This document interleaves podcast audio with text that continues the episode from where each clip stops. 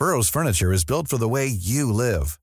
From ensuring easy assembly and disassembly to honoring highly requested new colors for their award-winning seating, they always have their customers in mind. Their modular seating is made out of durable materials to last and grow with you. And with Burrow, you always get fast, free shipping. Get up to 60% off during Burrow's Memorial Day sale at burrow.com slash ACAST. That's burrow.com slash ACAST. burrow.com slash ACAST. Ahora inicia A la Una con Salvador García Soto. A la Una. Donde la información fluye, el análisis se explica y la radio te acompaña. A la Una con Salvador García Soto. A la Una. Comenzamos.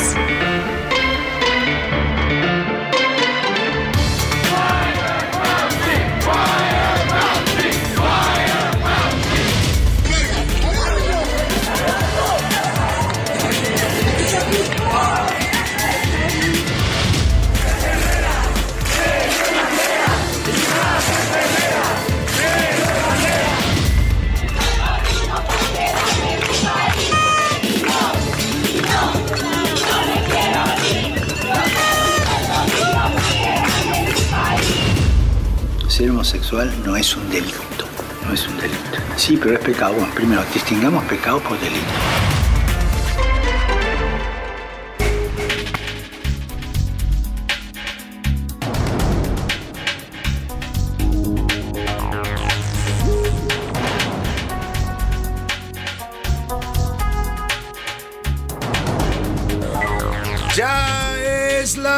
Una de la tarde en punto en el centro de la República y los saludamos con mucho gusto. Estamos iniciando a esta hora del mediodía a la una este espacio informativo que hacemos para usted todos los días a esta misma hora del día. Usted ya lo sabe, aquí estamos listos para informarle, para entretenerle y también para acompañarle en esta parte de su día, en este miércoles 25 de enero. Vamos en la mitad de esta semana y ya en la recta final del mes de enero, el primer mes de este año. Tenemos mucha información en este miércoles para compartirle, muchos temas interesantes que vamos a estar informando, que vamos a estar compartiendo y debatiendo con usted. Vamos a actualizar el panorama informativo, lo más importante que haya ocurrido en las últimas horas en la ciudad, en el país y en el mundo, se lo tendremos aquí en A la Una, ya lo sabe, con el estilo único de todo este equipo que me acompaña. Yo soy Salvador García Soto y a nombre de todos los que hacemos posible este espacio informativo le doy la más cordial bienvenida. Le deseo que esté teniendo un excelente miércoles, que todo vaya marchando bien para usted, que se estén cumpliendo sus objetivos, sus metas, sus tareas, todo lo que usted tenga que resolver en este día, que se le resuelva favorablemente. Así se lo deseo de corazón. Y si hay problemas, contratiempos, ánimo, ánimo que nos queda todavía la mitad de este día y lo que resta de la semana para enfrentar y resolver cualquier situación adversa. En este miércoles saludamos con gusto a todas las ciudades que sintonizan el Heraldo Radio, a todos los que nos escuchan en la República Mexicana, muchos saludos afectuosos. Empezamos en el norte, frontera norte en Tijuana, Baja California. Saludamos a toda la gente de esta gran ciudad de Tijuana, igual a la gente de Tuxtla Gutiérrez en el sur sureste del país, también ahí por los rumbos del sureste. Saludamos a toda la gente de Mérida, Yucatán, que sintoniza el Heraldo Radio. Muchos saludos a los amigos meridenses, a los amigos de Chilpancingo Guerrero, también allá en el sur de la República. Les mandamos un afectuoso saludo. Y ya por los mismos rumbos a Oaxaca capital, también les mandamos afectuosos saludos, igual que a la gente del Istmo de Tehuantepec, donde también sintonizan el Heraldo Radio. Y seguimos hacia el centro de la República, por supuesto aquí en el Valle de México. Saludamos a todos los que sintonizan el 98.5 de FM, nuestra frecuencia central. Y también yendo hacia el occidente, a Guadalajara, Jalisco. Muchos saludos a todos los amigos tapatíos, a la gente de la comarca lagunera, allá en el noreste de la República. Les mandamos afectuosos saludos también a esta zona conurbada que se establece entre los límites de Durango y Coahuila. Y siguiendo hacia el norte, a Monterrey, Nuevo León. Muchos saludos a todos los amigos regios. Y de ahí nos vamos hasta el Golfo a saludar a la gente de Tampico, Tamaulipas. Allá en el puerto saludamos, por supuesto, a los tan pequeños y tan pequeñas y también a la gente de Ciudad, al, Ciudad Madero y de Altamira, que son zonas conurbadas ya con el puerto de Tampico. Y en el otro lado de la frontera, allá en el territorio de los Estados Unidos, saludamos con gusto en, las, en el estado de Texas a nuestras estaciones que nos sintonizan en McAllen y en Brownsville, Texas, también en San Antonio y en Huntsville, Texas. Tenemos también ahí señal del Heraldo Radio. Y más arriba, subiendo en el mapa y en el territorio estadounidense, saludamos a la gente de Chicago, Illinois, allá en, en la ciudad de Airville, Chicago. Ahí saludamos a toda la comunidad de venezolanos y mexicanos que sintonizan el Heraldo Radio. Y a un ladito, a un ladito de Illinois está el estado de Iowa. Ahí saludamos a las ciudades de Cedar Rapids y también a Independence, Iowa.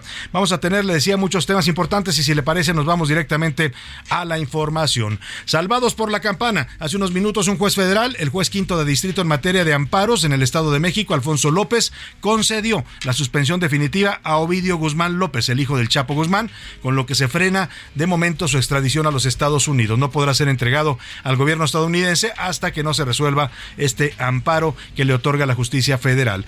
Tropiezo, durante noviembre del año 2022, la economía mexicana sufrió un descalabro, cayó 0.5%, con lo que el crecimiento para el año pasado podría quedar en 2%, muy por abajo de lo que había pronosticado el Banco de México y la Secretaría de Hacienda y de lo que necesitamos los mexicanos también. En medio de esto, el Banco Mundial dio a conocer un estudio, un estudio sobre las economías de América Latina y ubica a México entre las de peores desempeño en América Latina. Tenemos una de las peores economías en este momento en la región latinoamericana, según el Banco Mundial. Y otra vez, el presidente López Obrador anunció otro mitin. Ya sabe que al presidente le encantan los mítines, las concentraciones, eh, pues de eso vive su, su ánimo, también su ego. Y este va a ser el 18 de marzo. Dice que con motivo de la expropiación petrolera. Cada año se celebra la expropiación petrolera, pero hoy le dio el presidente por hacer un mitin en el Zócalo Capitalino. Dice que va a llevar cantantes populares, artistas, va a ser toda una verbena popular para juntar a la gente. Y muchos están diciendo que esto podría ser una respuesta a la convocatoria que acaba de hacer el Frente Cívico Nacional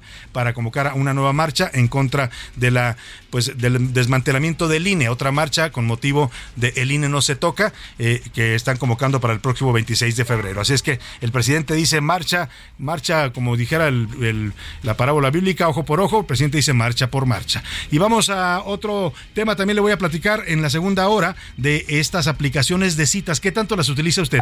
La verdad es que las redes sociales y estas aplicaciones vinieron a revolucionar la forma de relacionarnos con las personas, de conocer gente con fines de amistad o incluso amorosos. Y esto le preparamos un reportaje especial porque lamentablemente estas aplicaciones están siendo utilizadas por criminales que se dedican a engañar personas, que les piden contenido íntimo, que ahora es muy común compartir en, en este tipo de aplicaciones, que usted conozca a alguien que le diga, oye, mándame una foto tuya y quiero verte, quiero conocerte, empiezan a compartir eh, contenido íntimo y después son extorsionados y amenazados por estos criminales que utilizan estas aplicaciones como ganchos para cometer el delito de extorsión. Le voy a tener un reportaje que le preparamos sobre este tema con testimonios e historias de personas que han sufrido este infierno de la extorsión por su intimidad. En los deportes se calienta la serie invernal. Los algodoneros de Guasave vencieron 10 carreras a cero a los cañeros de los Mochis y cierran la final de la Liga Mexicana del Pacífico. Además, bienvenida. El fútbol profesional presentó la tarjeta blanca que ya se usó en un partido oficial. O sea que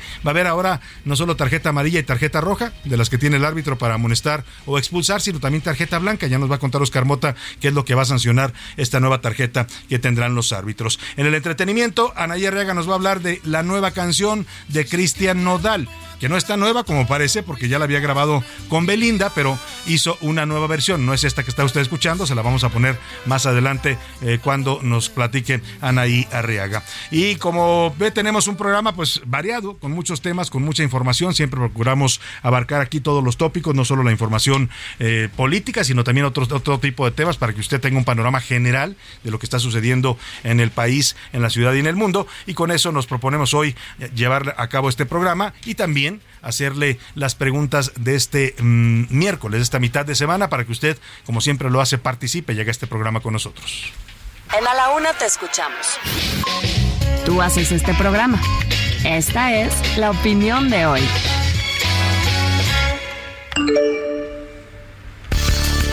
Y vámonos a los temas que vamos a debatir el día de hoy con su ayuda y con sus puntos de vista que siempre son importantes en este programa.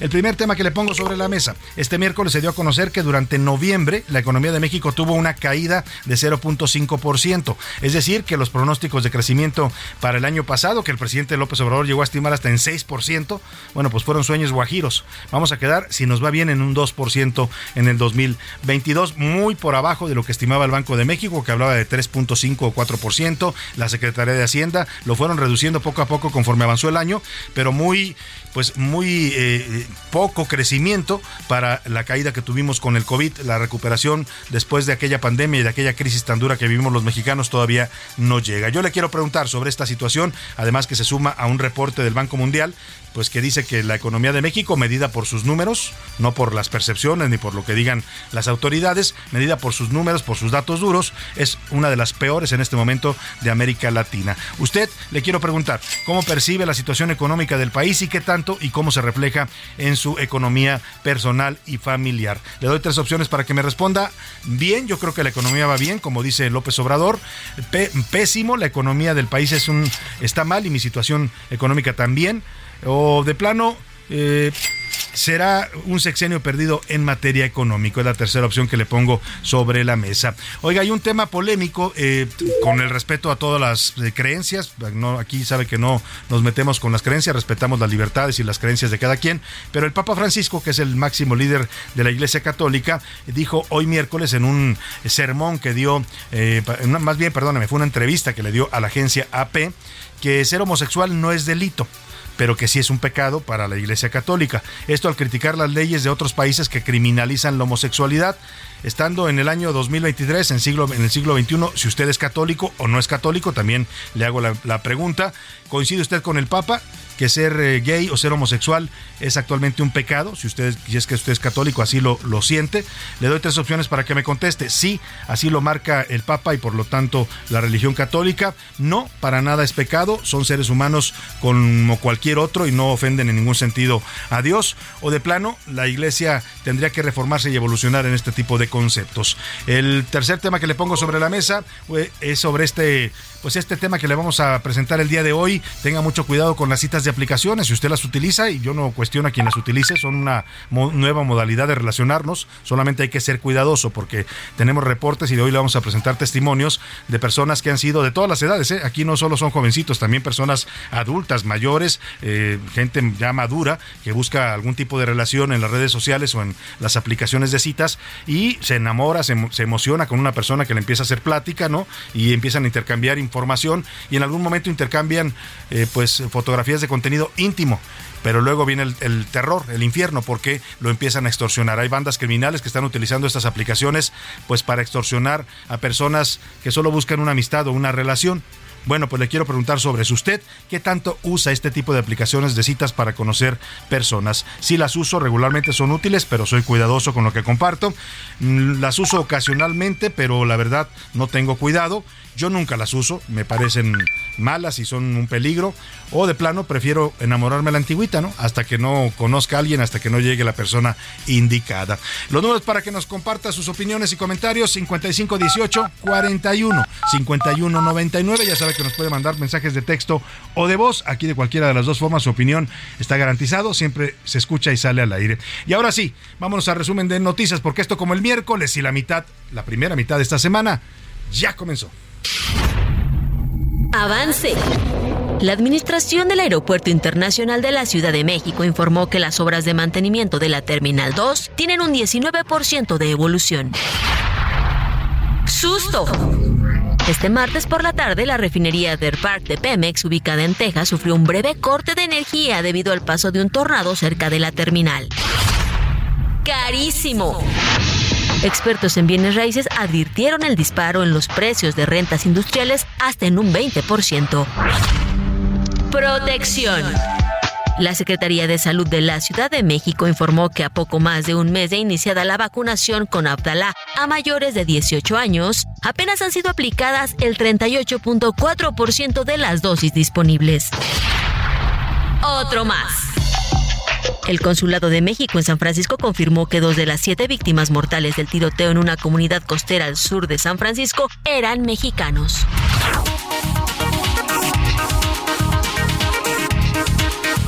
Una de la tarde con 13 minutos. Vamos a la información. Escuchaba esta nota que presentó en el resumen Laura Mendiola. Esta, pues, la poca respuesta de la gente a las vacunas de Abdalá contra el COVID. Se pusieron a disposición, pero la gente no ha confiado en esta vacuna. ¿eh? Solamente el 38% han sido administradas. El resto, pues ahí están eh, guardando, hubo, escenas aquí en la Ciudad de México y en otras partes de la República donde se anunciaba, estamos vacunando, vengan a vacunarse con la vacuna Abdalá, y la gente no iba. Y mire, pues yo creo que la gente no, o sea, una cosa es que el presidente López Obrador eh, sea amigo de, del represor Miguel Díaz Canel y que quiera apoyar a Cuba y le haya comprado montones de vacunas y no es desconfiar de la de la de la de, los cubanos, es simplemente que es una vacuna que no está certificada por la Organización Mundial de la Salud y la gente pues la ve con, con desconfianza, con recelo y la respuesta y la prueba es eso, que la gente no acudió eh, pues como se esperaba a recibir esta vacuna eh, de la de fabricación cubana, la vacuna Abdala. Oiga, y vamos a los temas que le preparamos este día. Eh, le platicaba que el juez quinto de distrito en materia de amparo en el Estado de México, Alfonso López, le acaba de suspender un amparo definitivo a Ovidio Guzmán. Perdóneme, le acaba de otorgar un amparo o una suspensión definitiva a Ovidio Guzmán López, Sales el ratón, contra su extradición a los Estados Unidos. El fallo no implica que el proceso de extradición se detenga. ¿eh? Lo, que, lo que sí obliga es que dicta medidas cautelares, es que mientras se decide eh, si lo amparan, se debe frenar cualquier intento de entregarlo. O sea, no puede ser entregado a Estados Unidos mientras el juez no tome una resolución eh, eh, final en este amparo. La medida, la medida fue tomada hoy por este juez a petición de la defensa de Ovidio Guzmán y por lo pronto el señor Guzmán sigue en el penal del Altiplano, en el Estado de México. La fecha límite para que las autoridades estadounidenses presenten su petición de extradición es el próximo 5 de marzo. Ese día se vence el plazo para que Estados Unidos haga ya formalmente la solicitud de extradición.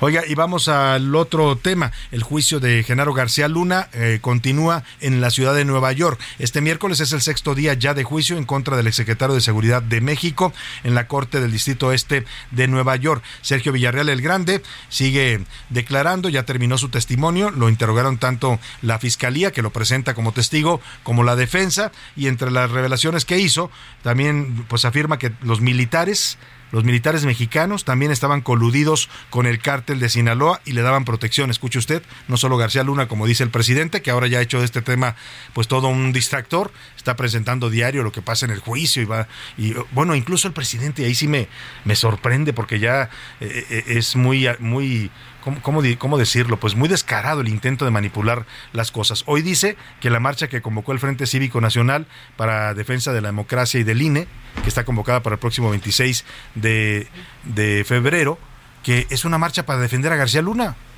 Yo no he escuchado a nadie que diga que quiere defender a García Luna, ni siquiera el dirigente nacional del PAN, Marco Cortés, que ayer se lo pregunté aquí en estos micrófonos, usted lo escuchó, en la entrevista que le hicimos, le preguntaba yo si el PAN va a defender a García Luna o si están preocupados por lo que pueda decir de Felipe Calderón y de su gobierno. Marco Cortés decía, bueno, pues nosotros no nos vamos a meter y que se castiga a quien se tenga que castigar.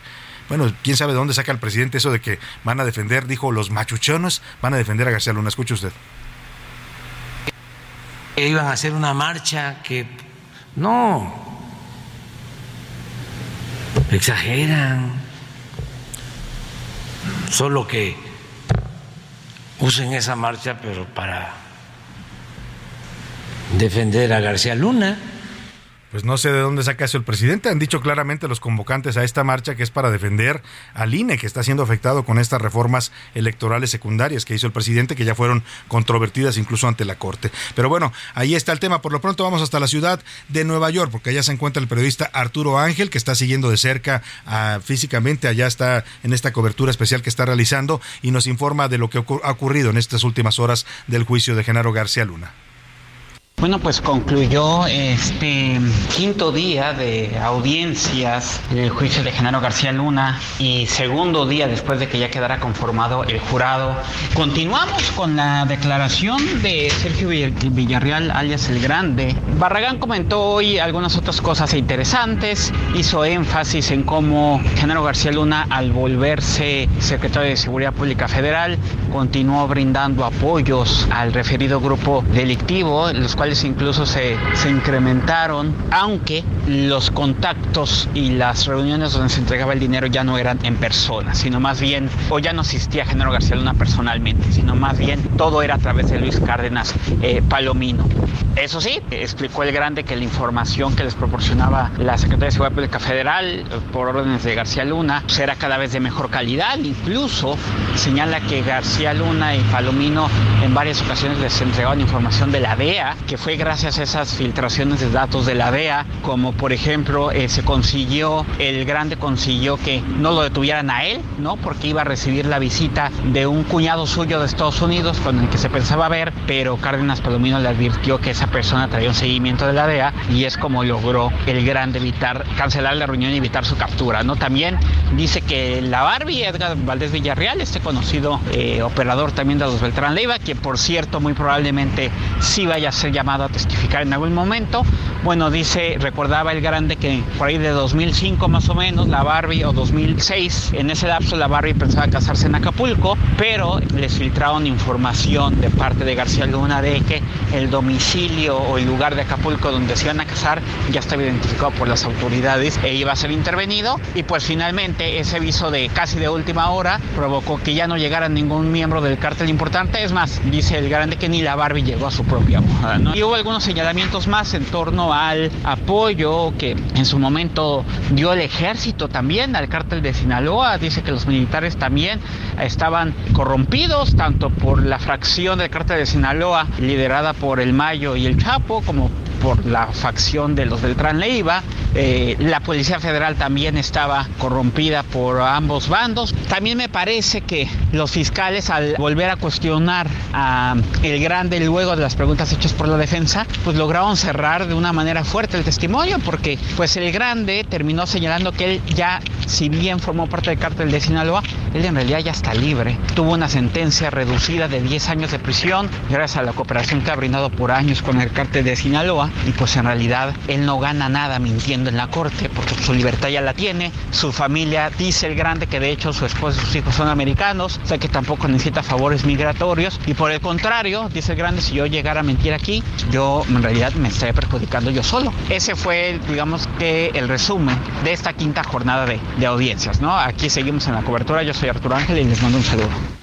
Muchas gracias al periodista Arturo Ángel, que está haciendo una espléndida cobertura. Ha revelado varios detalles importantes del juicio. Narraba, por ejemplo, en una de sus crónicas el, pasado lunes que cuando eh, el señor Sergio Villarreal el Grande estaba dando todos estos, eh, todos estos datos y hablando de las cantidades de dinero que le entregaban a García Luna, que si un millón y medio cada mes, que si lo veían en el estacionamiento de Perisur, este centro comercial donde se encontraba siempre con Arturo Beltrán Leiva, que si en una ocasión lo secuestraron. Eh, hoy, por ejemplo, ayer revela un dato interesante, eh, esta, esta corrupción también en la que dice participaron los militares, pero dice que además, por ejemplo, la cocaína, cuando presentaban eh, operativos y decían, decomisamos 100 kilos, 500 kilos de cocaína, que en realidad era cocaína falsa que el, el, cártel entregaba cocaína falsa a cambio de que les dejaran la cocaína buena y las autoridades presentaban a las cámaras cocaína falsa. Imagínese usted, así estaba de metido el narcotráfico en aquellos años en la estructura de seguridad federal, según los testimonios que están enflorando en este juicio de García Luna. Vamos a seguir de cerca el juicio. Hoy fue llamado a declarar el segundo testigo de la fiscalía. Se trata de Tirso Martínez Sánchez, alias el futbolista, quien trabajó para los cárteles de Juárez y Sinaloa y también fue eh, estuvo asociado con Joaquín el Chapo Guzmán. El juez Brian Cogan mostró sus reservas sobre el testimonio de este narcotraficante, el futbolista, lo califica pues de rumores y pérdidas de tiempo. Hoy el juicio comenzó con la reanudación de su declaración. Mire, son en total 700 millones de dólares decomisados por Estados Unidos al, mm, al eh, a Genaro García Luna, Sí, y, y, el presidente y el gobierno de México pretende reclamar esta cantidad de dinero. El canciller Marcelo Obrar dice que la unidad de inteligencia financiera, entonces a cargo de Santiago Nieto, fue la dependencia que presentó ante una corte de Florida en septiembre de 2021 una demanda civil por daños estimados en 700 millones de dólares en contra de 39 empresas y fideicomisos que estaban a nombre de Genaro García Luna o sus allegados. Yo dudo mucho que les vayan a regresar, eh, mm, vaya, ni esa cantidad, ni en sueños, ¿no? pero bueno, es lo que está buscando el gobierno de México. Así lo dijo el canciller Ebrar. Es una demanda civil por daños en contra de 39 empresas y fideicomisos pertenecientes a los que participa Genaro García Luna o sus allegados. Eh, la unidad de inteligencia financiera entonces presentó la estimación de que habría cerca de 700 millones de dólares que estén vinculados a contratos públicos de diferente naturaleza, vinculados a empresas que ya mencioné, en las cuales él era socio o sus allegados. Eh, entonces, eh, el objetivo de esta demanda, porque se presentó en Florida, es la restitución, restituir al gobierno de México de todos los bienes que existan a nombre de Genaro García Luna bueno, pues ahí está lo que quiere el gobierno de México, que le regrese a Estados Unidos 700 millones de dólares relacionados con este caso de García Luna.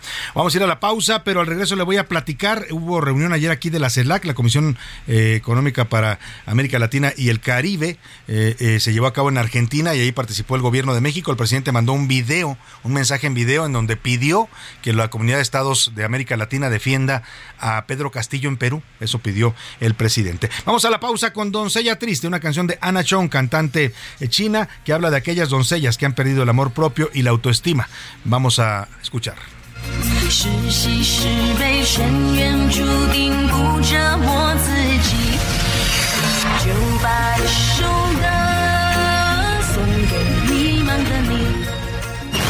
No le cambies. Estás en A la Una con Salvador García Soto. Información útil y análisis puntual. En un momento regresamos. Ya estamos de vuelta en A la Una con Salvador García Soto. Tu compañía diaria al mediodía. ¿Ya sabes qué harás con tu aguinaldo? Gastarlo todo no es una buena opción. Mejor ponlo a trabajar para que te genere buenos rendimientos. En Finsus te ayudamos a multiplicarlo con una tasa de hasta 13.13% anual. Descarga la app y comienza a invertir desde 100 pesos de forma fácil y segura. GAT nominal de 13.13%, GAT real de 7.49% antes de impuestos, tasa de rendimiento fija anual. Consulta términos y condiciones en www.finsus.mx.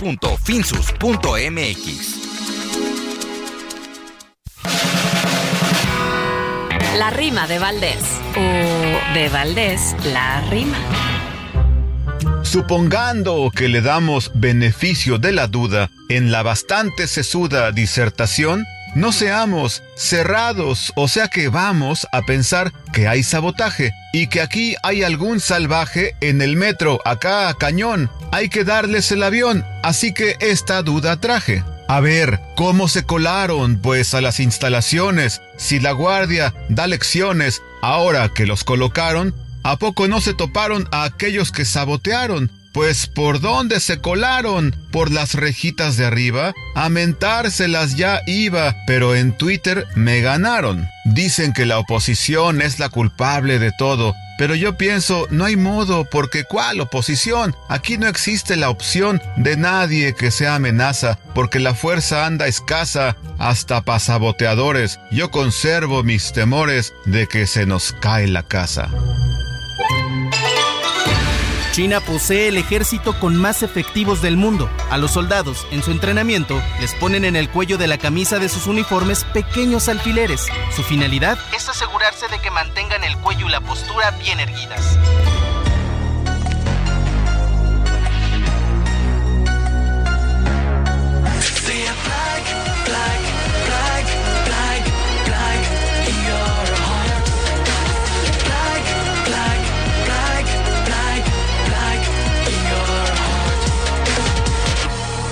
We need a two-take day for world. Oh baby, don't worry no more. We got it, it's true. The shadow we lose control. We are merely chance on the nash moon. 주의지 못할能够 진정 소위다 Then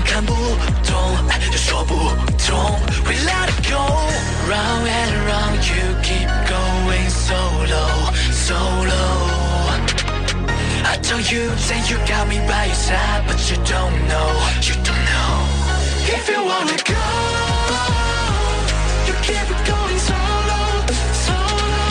Una de la tarde con 33 minutos. Esto que está escuchando que suena también es una canción china llamada Black Ding Seren es el cantante, es una canción de 2021. Ding Seren, también conocido como Seren, es un cantante rapero y bailarín chino. Y en esta canción, eh, que canta al mismo tiempo en chino y en inglés, narra los momentos de oscuridad que vivimos los seres humanos y de cómo solo el amor nos puede sacar adelante. La letra dice, sé que estás pensando negro, negro, negro en tu corazón. Tenemos que dar un paso adelante. Oh cariño, no te preocupes más. Escuchemos más de la modernidad de la música china en este, esta semana que estamos celebrando musicalmente a China por el inicio de su año lunar o año del conejo. Escuchemos un poco más y seguimos en la una.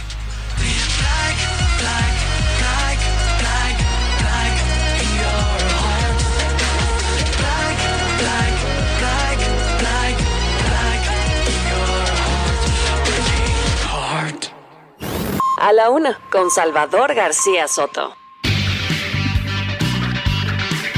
Una de la tarde con 34 minutos. Tenemos todavía mucha información para usted. Ahora le voy a contar lo que pasó en esta reunión de la Comunidad Económica de América Latina que tuvo y el Caribe que tuvo lugar ayer en, en Argentina, el mensaje que mandó el presidente López Obrador apoyando este encuentro. Pero antes también le tengo preparado para la segunda hora todo un escándalo que hay en estos momentos. ¿Se acuerda de Laida Sansores, la gobernadora espía de Campeche, que cada martes eh, de Jaguar eh, revelaba conversaciones privadas, ¿no? Espiaba a sus adversarios, ahí reveló conversaciones de su enemigo Alejandro Moreno, el dirigente nacional del PRI, de Ricardo Monreal, el senador, o sea, no respetaban en los de casa, el de Morena también le tocó a Monreal ser exhibido en sus conversaciones privadas, también a Lorenzo Córdoba del INE, a varios personajes eh, públicos los exhibió.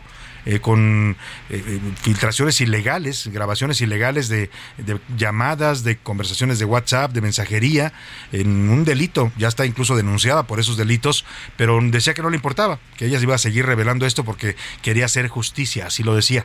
Bueno, pues mire, dice un dicho que el que hierro mata, hierro muere, y ahora le tocó a Laida Sansores, la espía, ser espiada. Ayer se dieron a conocer, la revista Proceso difundió conversaciones privadas de la gobernadora, de mensajería de WhatsApp, en donde habla pues de cosas bastante fuertes, ¿no? Entre otras, de que desviaron dinero del erario de Campeche para su campaña, eh, hicieron un cochinito, se lo dice su sobrino, que están sacando, estaban sacando dinero en el sexenio pasado de Campeche para, el, para la campaña de Ley de Sansores, habla de conflictos en su gabinete, dice que ya no está también con Renato Sales, también ahí sale que efectivamente todos estos audios, como se sospechaba y como lo había denunciado la oposición, estos audios ilegales que publicaba Laida Sansores en sus martes del Jaguar, salen de un centro de espionaje que controla Renato Sales. Y todo indica que ese centro de espionaje trabaja con un sistema que se robó literalmente del sexenio pasado. Renato Sales fue, funcionario del gobierno de Peña Nieto, funcionario de la, Comisión Nacional de Seguridad y ese sistema de espionaje se compró con recursos públicos y ahora al parecer lo utiliza el señor Sales para espiar a favor de la gobernadora Laida Sansores. Le voy a tener todo el reporte y las conversaciones, ¿eh? lo que se dicen, se las vamos a recrear porque es un escándalo este tema. Por lo pronto le platico del canciller Marcelo Ebrard. Este martes eh, se llevó a cabo en Buenos Aires, Argentina, la cumbre de la Comunidad de Estados Latinoamericanos y Caribe es esta que se reunió aquí en México hace un par de años, que le ha dado mucho impulso al presidente López Obrador, acudieron presidentes de los países que conforman esta cumbre. México estuvo presente con la representación del canciller Marcelo Ebrard y el presidente López Obrador mandó un mensaje en video a esta reunión de la CELAC en la que le pidió a los presidentes eh, latinoamericanos y del Caribe que defiendan a Pedro Castillo. Dijo que hay que evitar la represión al pueblo de Perú. Escuchemos. No debemos de dejar solo al pueblo eh, hermano del Perú. Fue una infamia lo que hicieron con Pedro Castillo y la forma en que están reprimiendo al pueblo. Salvador, así es, tras un día maratónico culminó la séptima reunión de la Comunidad de Estados Latinoamericanos y Caribeños, donde asisten los presidentes u otros funcionarios de los 33 países que la integran. En esta ocasión, Argentina fue la sede de la reunión. En representación del presidente López Obrador, el canciller Marcelo Ebrard estuvo presente. Escuchemos parte de su discurso. Se desea por parte de todos los países aquí representados fortalecer esta comunidad porque es el único espacio principal, si no el único, en donde coincidimos todos los países que estamos aquí representados. La suerte de la comunidad del futuro pues dependerá de la distancia entre resoluciones y ejecuciones. Entre los acuerdos que llegaron se destaca la recuperación económica post pandemia y la urgencia de trabajar para reducir la pobreza. El presidente de Argentina, Alberto Fernández, también hizo un llamado a la unión entre los países. Escuchemos. Y que ha llegado el momento de hacer del Caribe y de la América Latina una sola región que defienda los mismos intereses para el progreso de nuestros pueblos. Pero uno de los discursos que más llamó la atención es el de Luis Lacalle, presidente de Uruguay, quien se lanzó en contra de los países que no respetan la democracia haciendo alusión a Cuba, Nicaragua y Venezuela. Claramente hay países acá, y ya fue dicho, que no respetan ni la democracia, ni las instituciones, ni los derechos humanos. De nuevo, no tengamos una visión hemipléjica de la defensa de la democracia, de los derechos humanos y las instituciones según el perfil ideológico. Salvador, es la información.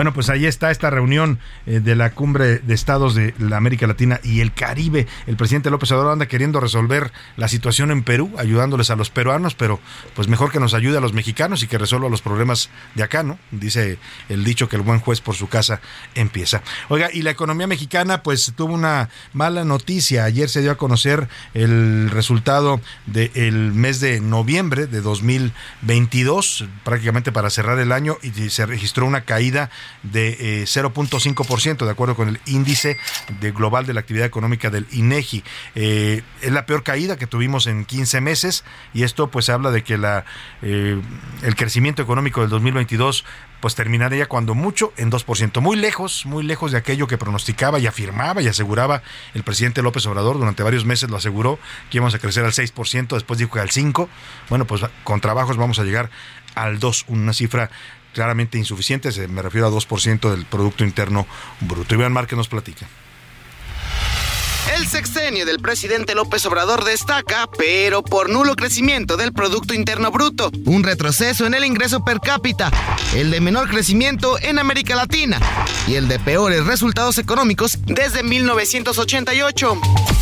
Esto según el reporte Perspectivas Económicas Globales del Banco Mundial, donde señala que en los primeros cuatro años del periodo de Andrés Manuel al frente de México hubo un retroceso en esta materia de menos 0.9%, a pesar de que el mandatario prometió aún como candidato un crecimiento anual del 4%. Nuestro propósito es crecer en el sexenio en promedio 4%, el doble de lo que se creció en el periodo neoliberal pero se quedará lejos de esta cifra, pues se pronostica un crecimiento de apenas 0.38%. Además, el sexenio será de los peores desde hace 36 años, cuando Miguel de la Madrid dejó un aumento del PIB de tan solo 0.38%. Incluso Nicaragua, donde hay medidas dictatoriales de la mano de su presidente Daniel Ortega, proyectan un incremento de 13.4% de 2019 a 2024, es decir, cinco veces más que el de nuestro país. Así, la economía que sigue siendo un problema para este gobierno, aunque tienen otros datos. Si la economía está bien en general, no va a haber recesión y en nuestro país vamos bastante bien. Para la una con Salvador García Soto, Iván Márquez. Bueno, pues ahí está. Qué dato este que momentaba Iván Márquez, que es el promedio que podría obtener el, el sexenio de López Obrador en materia de crecimiento económico. Si bien nos va, 0.38%. Tendría que haber un crecimiento extraordinario este año y el 2024 para que eso mejorara pero muy lejos, muy lejos de la promesa que hizo López Obrador, usted lo escuchó, de un promedio sexenal de 4%. 0.38 sería el peor sexenio en materia de crecimiento económica, el peor desde la época de Miguel de la Madrid. Estamos hablando ya pues de casi 40 años. ¿No? Desde entonces el país no crecía tampoco como vamos a crecer en este sexenio de López Obrador. De verdad, un sexenio, dicen los especialistas y los economistas nacionales e internacionales, que va a ser un sexenio perdido en materia económica el del presidente López Obrador, por todo, ¿eh? no solo por los agentes externos o las crisis y la pandemia, también por las decisiones que tomó este gobierno por una política económica fallida que terminó ausentando inversiones. Oiga, y dijo el presidente hoy, ya Chole, así reaccionó a la nueva marcha que ha convocado el Frente Cívico Nacional para defender al Instituto Nacional Electoral, al INE. Está prevista para el próximo 26 de febrero. Vuelven a sacar la consigna del INE no se toca a partir de que el llamado Plan B, estas reformas electorales secundarias, están colapsando literalmente al instituto y también se acusa que los consejeros electorales no tienen vocación democrática. Esto lo dijo hoy el presidente no tienen vocación democrática real, que son comodaticios, revistas y que este, tienen un pensamiento conservador. Les molesta lo que hacemos. Pues ahí está el presidente diciendo que les molesta. De hecho, eh, a partir de esta, de criticar esta marcha, que ya sabemos que al presidente no le gusta, porque la primera que le hicieron, que fue allá aquel eh, 23 de noviembre, del año 2022, pues resultó ser una marcha histórica. ¿eh? Movilizaron a muchas gentes estos organismos de la sociedad civil. Aquí en la Ciudad de México se habló de hasta 500 mil personas. También en otros estados de la República salió mucha gente en las principales ciudades. Y bueno, pues eh, el presidente claramente sabe que esta marcha puede ser eh, muy mm, pues fuerte y que puede volver a mostrar el músculo de la sociedad civil, por eso no quiere pues que se realice, eh, por eso la está cuestionando. Mm, precisamente el presidente parece que en reacción a esto, porque así lo hizo la vez pasada, ¿no? Cuando la primera marcha del, de- del 23 de noviembre eh, le caló, porque le caló, convocó a la suya, que fue unas semanas después, eh, ya en, el- los primeros días del- de diciembre, convocó a su marcha, también resultó multitudinaria, mucho, mucho recurso, mucho acarreo, todos los gobernadores mandaron automóviles cargados desde distintos lugares de la República, y entonces ahora el presidente está también pues anunciando otra manifestación, ahora habla de un mitin en el Zócalo para festejar la expropiación petrolera. Nunca ha habido un mitin, ¿eh? desde que yo me acuerdo y era niño, sí se celebraba la expropiación petrolera, siempre hay un evento al que va el presidente y dan discursos sobre la importancia de esta decisión histórica que tomó el general Lázaro Cárdenas en su presidencia, pero nunca se hacen mítines, al menos no en la era reciente, pero el presidente parece que para responder a la marcha del INE no se toca, la segunda marcha que están convocando para el 26 de febrero, pues va- ahora él va a llenar el Zócalo y hasta dice que va a llevar artistas populares. De que el día 18 de marzo vamos a conmemorar un aniversario más de la expropiación petrolera. Y lo vamos a hacer aquí en el Zócalo, 18 de marzo, porque fue una decisión histórica que nos ha salvado. Pues ahí está lo que dice el presidente. Va a ser su propia eh, movilización, ahora en forma de un mitin en el Zócalo, con el pretexto de la expropiación, del aniversario de la expropiación petrolera. Oiga, y vamos a retomar este asunto que le comentaba hace un momento, el caso de Laida Sansores, la espía que resultó espiada. Hoy así titula, titulo la columna de Serpientes Escaleras, donde abordo este tema. Y es que, mire, es, eh, pues, no sé si sea karma o sea venganza, porque también pues, se ha echado mucha gente en contra de Laida con estas acciones tan controvertidas, ilegales, de estar exhibiendo conversaciones privadas de varias personas, de varios personajes públicos. Y ahora le tocó a ella, ¿no? La espía ahora fue espiada y ayer se revelaron conversaciones privadas obtenidas de su número de celular y del de varios de sus colaboradores. Se ve en esas conversaciones, primero, los estilos bastante pues rudimentarios o no sé cómo llamarles primitivos que utiliza la gobernadora, ¿no? Con expresiones bastante eh, desagradables, pero además también eh, pues habla de conflictos en su gabinete, dice que ya no está muy bien la relación con Renato Sales, su fiscal, que ha sido su brazo derecho en toda esta campaña de eh, espionaje a personajes públicos. El secretario de gobierno se queja, por ejemplo, de que hay un pleito muy fuerte entre Renato Sales y la secretaria de seguridad, que se llama Marcela, eh, se me va a ver el apellido, Marcela Sánchez, Marcela Sánchez, que pues muchos, eh, hay versiones que dicen que Marcela Sánchez es muy, muy, muy, muy cercana, lo más cercana que se puede usted imaginar, a Laida Sansores y a su esposo. Tienen una relación bastante peculiar. No sé de qué tipo sea, pero se exhibe también esa relación en estas conversaciones, porque el secretario de Gobernación, ahora lo va a escuchar usted, le dice en una, oiga, ya no puedo con el pleito entre Marcela y el, señor Renato Sales, se están agarrando y, se están diciendo de todo y, y muchas grillas. Y, le dice, a ver, a, a Marcela, a Marcela no me la toques, ella es mi niña consentida. Tú sabes que tengo mucho apego, mucho apego con ella por mi esposo, eh, eh, su esposo se llama Romeo, eh, por mi esposo Romeo. ¿A qué se refiere? Pues quién sabe, ¿no? Quién sabe de qué tipo de apegos hablará la gobernadora, pero es parte de lo que se revela en estas conversaciones, entre otras cosas. Se habla de un cochinito que hicieron con recursos públicos de Campeche para su campaña a gobernadora. Escuche usted esto que nos preparó nuestro jefe de información, José Luis Sánchez, la espía que resultó espiada, perdóname, es una nota preparada por José Luis Sánchez en voz también de Milka Ramírez. Traiciones, infiltrados y hasta celos es parte de la trama de conversaciones que la revista Proceso filtró entre la gobernadora de Campeche, Laida Sansores, y su sobrino Gerardo Sánchez. Sánchez y su esposa, América del Carmen, se habrían infiltrado en el círculo cercano de Alejandro Moreno, dirigente nacional del PRI. América incluso fue su secretaria de Finanzas. Así habrían logrado desviar dinero para la campaña de Morena en Campeche. Alito es tan soberbio que con cualquier dulce lo endulzas.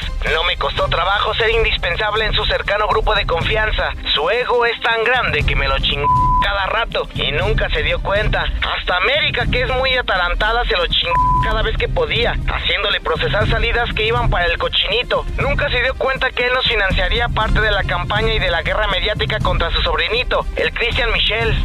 Pero no hay que confiarnos. Alito es más bandido que muchos, así que no tomes las cosas a la ligera. Renato me está ayudando con su centro, pero yo soy el que está controlando todo. En otra conversación, Laida Sansores habla sobre las fracturas de su gobierno con el secretario de Gobernación Adán Augusto López. Aníbal Ostoa Ortega, secretario de Gobierno de Campeche, expresó sus dudas sobre la agenda de Renato Sales respecto a Manuel Peña, posiblemente un ex asesor político del PAN que fue asesinado en octubre del 2022 en Campeche. Sansores se quejó de que las caravanas y las ferias del jaguar no han tenido la respuesta que esperaban.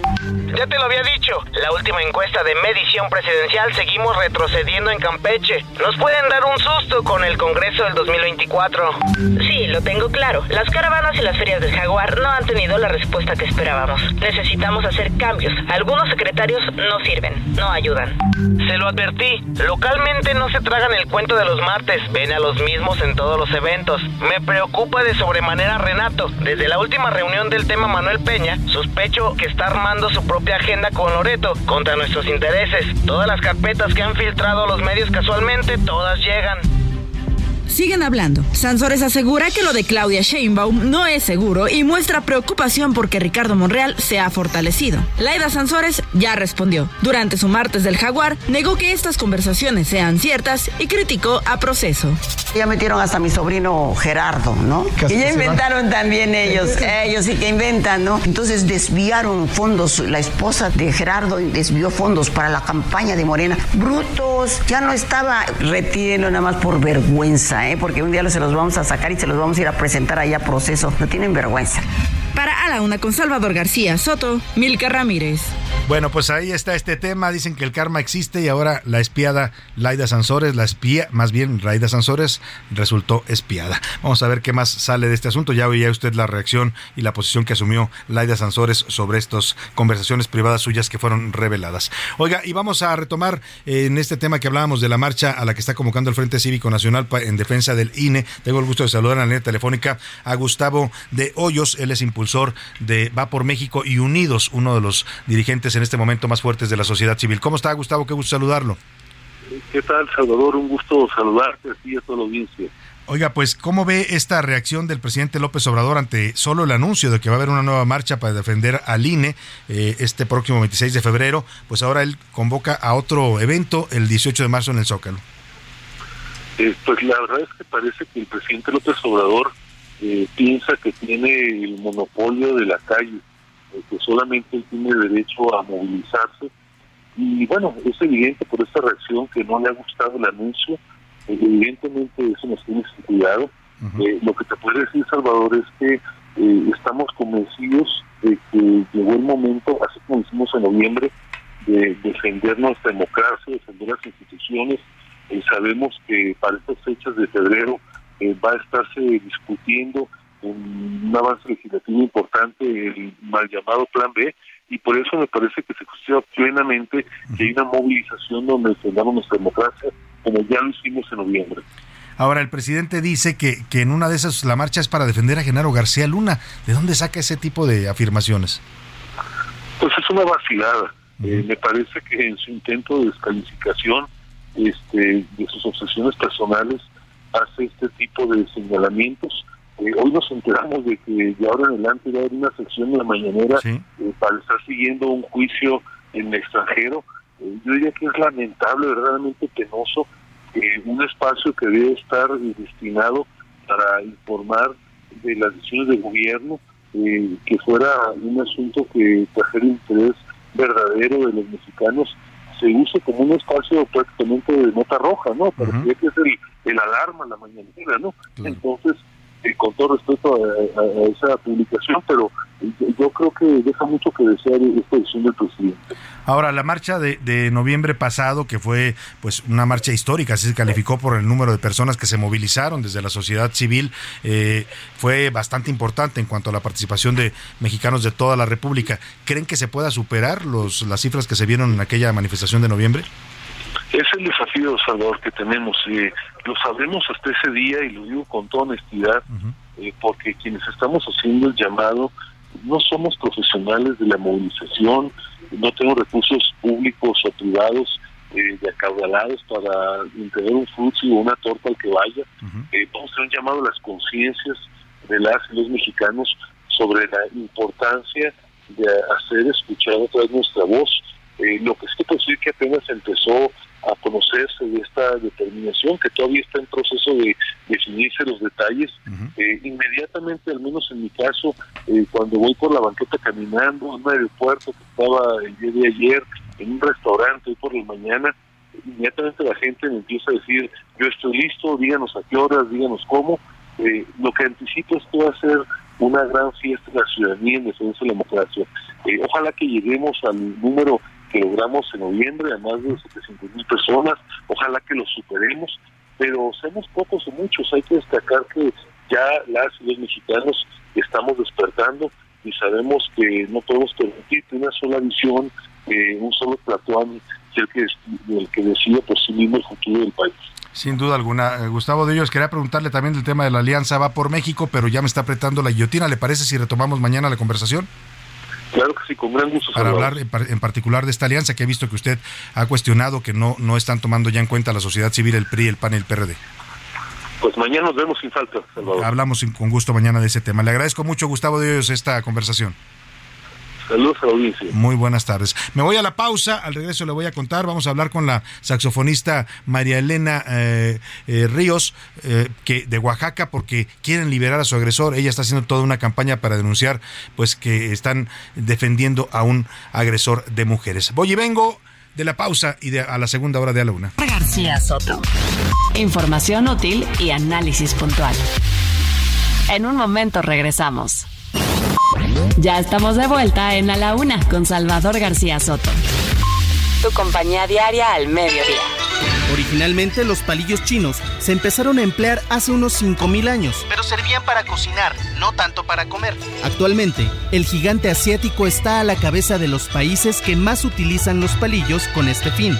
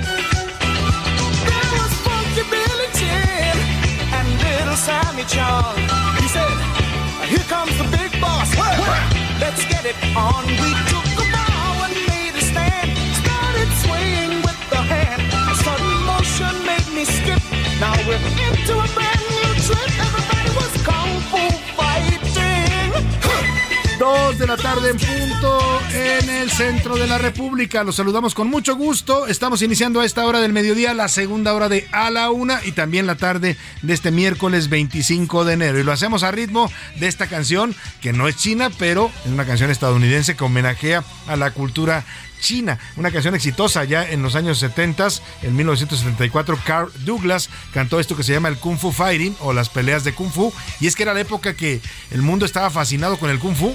Yo me acuerdo era niño entonces, las academias de Kung Fu proliferaban por todo el por todo el planeta, los niños querían aprender Kung Fu, los metían a estudiar estas artes marciales, en el cine era la gran estrella Bruce Lee, ¿no? Y otros otros karatecas que eh, practicaban esta este arte marcial del Kung Fu que se puso de moda en todo el mundo. De esto canta el señor Carl Douglas en esta canción de 1974, que las generaciones nuevas la conocen porque recientemente fue tema de Kung Fu Panda, una película de DreamWorks muy exitosa, una película animada que hizo de esta canción de los 70s el tema de esta cinta animada. Escuchemos un poco más de Kung Fu Fighting, las peleas de Kung Fu en este homenaje a la cultura china y seguimos con más. Le tengo preparado mucho más todavía en esta segunda hora de A la Una.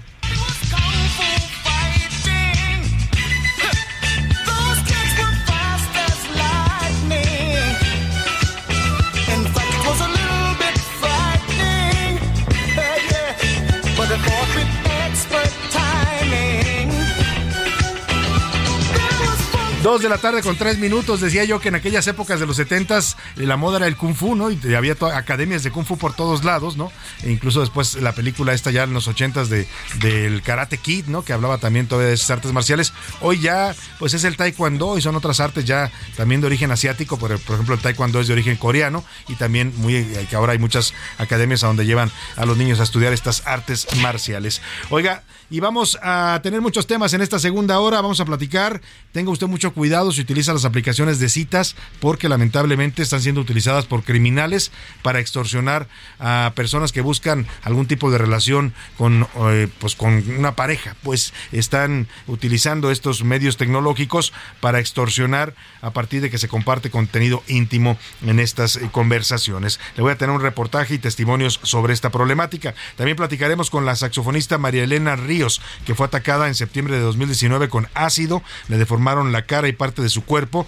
Eh, un político de Oaxaca, su agresor fue Juan, Juan Antonio Vera Carrizal, un hombre priista que tenía influencias entonces en el gobierno de Oaxaca. Eso le valió estar libre durante varios años, que huyó de la justicia. Finalmente fue detenido, pero ahora los jueces están buscando darle prisión domiciliaria, con lo cual saldría de la cárcel y María Elena dice que todo esto tiene que ver pues con, eh, digamos, eh, una medida inadecuada de que no hace justicia a la agresión que ella sufrió y que la marcó de por vida. En Guerrero, enfermeras paralizaron el Hospital Central de Chilpancingo. Vamos a hablar de lo que está sucediendo allá en Chilpancingo, donde nos, donde nos escuchan en el 94.7 de FM. Las enfermeras exigían la destitución de la jefa de área, Tania Serna Maciel. Le tengo mucho más preparado todavía en esta segunda hora. Quédese con nosotros aquí en A la Una no va a encontrar mejor información y mejor forma de pasar también esta parte de su día que en este espacio. Yo le agradezco si continúa con nosotros desde la una de la tarde y también si nos está recién sintonizando, le mando un abrazo donde quiera que me esté escuchando, donde quiera que nos escuche, en la casa, si está usted preparando ya sus alimentos, ánimo que le quede todo muy rico. Mando un saludo, por cierto, a una cocinera que me pidió que le mandara un saludo, un saludo cariñoso para ella y también para toda la gente que nos escucha en el tráfico de sus ciudades, ánimo que está pesado el tráfico aquí en la Ciudad de México, en Monterrey, en Guadalajara, en la comarca lagunera, en Tampico, Tamaulipas, en Chilpancingo, en eh, Tuxtla Gutiérrez, Chiapas, en cualquier ciudad de las que nos sintonizan, pues hay, siempre hay tráfico en las calles, así es que ánimo, no se desespere con el tráfico, o si está en la oficina también escuchándonos ahí con sus audífonos, pues también le mandamos un abrazo afectuoso. En esta hora del programa es momento de escucharlo a usted, este momento se lo dedicamos siempre a usted, a sus comentarios, opiniones, a la interacción que siempre hacemos en este ejercicio de ida y vuelta de la comunicación. Y para eso ya está conmigo aquí en cabina Milka Ramírez. ¿Cómo estás, Milka? Bienvenida. Muy bien, Salvador, ya ombligo de semana. Así que ya falta menos para el viernes. Saludos, Milka. Y le veo un ojito a Milka ahí que anda, como no, me está guiñando el ojo. Pensé yo primero que me está guiñando, pero es que tuviste un problemita en el ojo. Ya va, ya va mejorando, ¿verdad? Sí, trae una infeccióncilla. Me lastima un poquito, pero ahí va. Pero ahí vamos, ahí vamos, Milka Ramírez. Bienvenida. José Luis Sánchez, ¿cómo estás? Salvador García Soto, Milka Ramírez, ¿cómo están? Bonito miércoles, bonita mitad de semana. Ahí va ese ojo, ahí va poquito a poquito. También te guiño el ojo. Sí, también me está guiñando el ojo. Pero bueno, poquito. Muy bien, muy contentos y agradecidos además y dándole durísimo ya a esta mitad de durísimo, Ya vamos a la mitad. Sigue ya, nada más jueves y viernes póngase de buen ánimo y vamos a platicar temas importantes, pero antes vamos a escucharlo a usted. Llegó el momento de preguntar en este espacio. ¿Qué dice el público? Lo dicen por acá, Salvador, tenemos muchos, muchos comentarios. La señora Rosalba nos dice, sí, sí es pecado, así lo dice la Biblia y punto, nos dice por acá la señora Rosalba. También por acá muchas, eh, muy buenas tardes, Salvador. Sobre la primera, eh, eh, la primera pregunta se refiere a la economía. Eh, todo está muy caro, nuestro país está muy devaluado. Sobre la segunda pregunta nos dice, la inclinación sexual o ninguna religión le interesa o debería de interesar cuál es la preferencia sexual de las personas. Y sobre la tercera, no me interesa en lo más mínimo este tema de de la tercera pregunta que hicimos, ¿no? Entonces ahí están las tres, las tres preguntas. ¿De qué tema es la tercera pregunta? Es que, bueno, no las mezcló porque en realidad esa era la segunda, pero bueno, sobre, a ver, ya dijo, sobre el tema de la economía dice que vamos muy mal. El Papa Francisco dice que no se puede meter. Sí, que no se debe meter la religión en las preferencias de las personas y lo de las aplicaciones de citas, que no le interesa en lo más mínimo. Gracias por sus comentarios. Francisco Rosales nos dice también por acá, Salvador García Soto, el tema de las aplicaciones es muy normal. Así hoy ligan las ligan los jóvenes. Antes se ligaba No solo los jóvenes, eh, gente también mayorcita anda metida en esas cosas. Cosas. El tema aquí es quien hace mal uso de las aplicaciones y los delincuentes que se aprovechan de la gente. Saludos, Salvador. Saludos. Sí, no se trata de satanizar esta forma de contacto, es una, es una forma real ahora, ¿eh? así se conoce la gente en muchos casos, pero hay que tener cuidado, hay que ser cuidadoso con lo que comparte usted en estos casos. Ah, Más a- en un momento más le voy a presentar este reportaje que le preparamos. Raúl Rodríguez Cañas de Monterrey nos dice, yo en lo personal prefiero el romanticismo presencial. Jamás cambiaría la mirada de una mujer enamorada por un Él es, como texto. decía Roberto Carlos, de esos amantes a la antigua, ¿no? Que suelen todavía mandar flores. Es que sí es bonito, ¿no? Conocer a alguien, pero pues a veces también ya la dinámica cambia. Hay personas que ya nada más buscan conocer a alguien a través de estas aplicaciones. Mira, por ejemplo, por acá nos dice, eh, nos dicen, buenas tardes equipo de la una. El tema de las aplicaciones es muy bueno, les platico. Yo así conocí a mi esposa. Ah, llevamos seis años, eh, duramos seis años de novio y ya llevamos cuatro de casados. Sí. Por favor, vale O un saludo a Karina García, la conejita de bombones. Karina García, conejita de bombones, te mandamos un abrazo. Es importante el testimonio que nos da porque eh, es cierto, no todo es malo en, en este tipo de aplicaciones y en las redes sociales. Yo conozco parejas que se han formado a partir de contactarse en las redes sociales. Eh, y por- pues, les mando un abrazo afectuoso a dos amigos que se conocieron así en una de estas aplicaciones. Hoy son una pareja que tiene ya varios años juntos, que están muy felices. Un saludo para Juan y Larisa. O sea, no todas son historias de terror, pues, pero aquí lo que buscamos no es amarillismo, sino alertarle cuando están pasando este tipo de fenómenos. Milka, ¿tú qué piensas de las aplicaciones? Pues creo que es una dinámica diferente y que se pueden tomar como ciertas previsiones, digo, también en medida de, de- hasta, hasta donde se puede, pues, ¿no? Tal vez empezar primero por mensajes de texto a través de la aplicación, no soltar el número tan rápido. Claro, no compartir con fotos íntimas, por Claro, ejemplo, no, compartir fotos que es lo que hoy íntimas. lamentablemente se pide mucho, ¿eh? es impresionante cómo ahora eh, lo primero que le piden es mándame una foto, ¿no? De esa, de cualquier parte de su cuerpo, ¿eh?